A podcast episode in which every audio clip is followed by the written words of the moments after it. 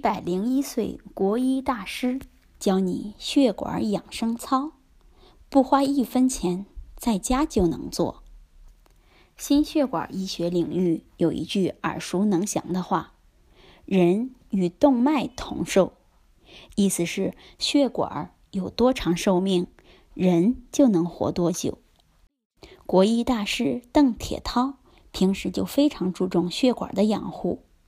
现在一百零一岁的他，血管光滑有弹性，比很多中年人还健康。邓老曾在采访中提到他的血管养护秘籍，那就是坚持募血管操。邓老在数十年的生活中养成了用冷热水交替洗澡的习惯，他将这个方法称之为血管体操。冷水能促进血管收缩，而热水能使血管扩张。在洗澡的过程中，冷热交替，血管一收一张，可以增加血管壁的弹性，减少血管壁上脂质的积沉，延缓血管硬化的发生。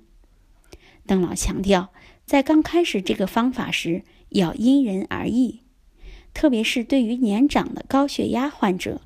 刚开始时不能有太大的温差，等慢慢习惯之后，再逐渐将水的温差拉大。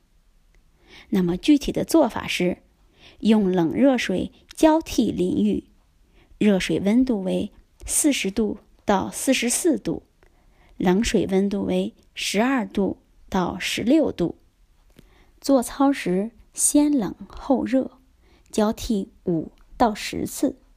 每次持续二到三分钟，最后以热水浴结束。如果不适应冷热水的交替，还有一些更为简便的血管操也能养护血管。一原地跑。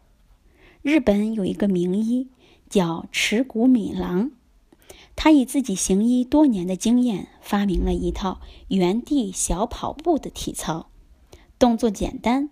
不需要任何器材，就能够加速活化血管循环，制造出能够修复及扩张血管的一氧化氮，有效预防动脉硬化、心肌梗塞等疾病。做法是：首先放松肩膀，手臂自然摆动，但腹部得用力挺着，脚尖踮起来，用小跑步的方式。原地小跑步，一天三次，每次一分钟。第二个办法是走路。有数据统计，每走一步可以推动人体百分之五十的血流动起来，挤压人体百分之五十的血管。国外研究显示，每天运动半小时，如走路、骑自行车、慢跑、游泳。都能起到减肥减脂、让血管年轻的作用。如果饭前适度运动，保护血管的效果更好。每天快走半小时，能走的一定要走。总之，尽量让自己动起来，浑身气血都通畅。第三个是大笑。日本的一项研究显示，在看搞笑喜剧的时候。血管会扩张有弹性，在看严肃纪录片的时候，血管会收缩。发自内心的开怀大笑，并持续时间十五秒以上，可以带动大脑产生内啡肽，扩张血管，减少血管壁炎症的反应。所以，让自己开心大笑十五秒以上，可以看个喜剧。或者讲个冷笑话，还有一个方法是伸懒腰。当身体长时间处于休息状态，或者伏案工作过久的时候，肌肉组织内的静脉血管就会松弛，并淤积很多血液，使循环血量减少。伸个懒腰就会引起全身大部分肌肉的较强收缩。在持续的伸懒腰动作中，淤积的血液又被赶回了心脏。做法是两手交叉于腹前，自胸至头顶上身，似举重样，将腰带起，如此数次。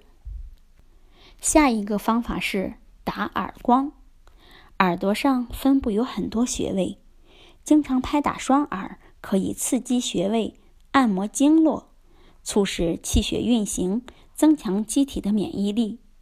并且能促进血液循环，防止动脉硬化，以致高血压的形成。做法是：每天早中晚用手拍打双耳一百次，拍打时掌距约十到二十五厘米，力量适中，不可过猛。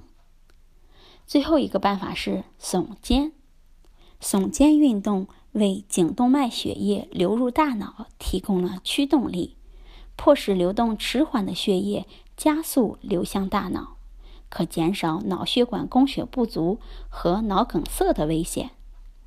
做法是：将双肩上提，缓慢放松，如此一提一松，反复进行，早晚各做五分钟左右。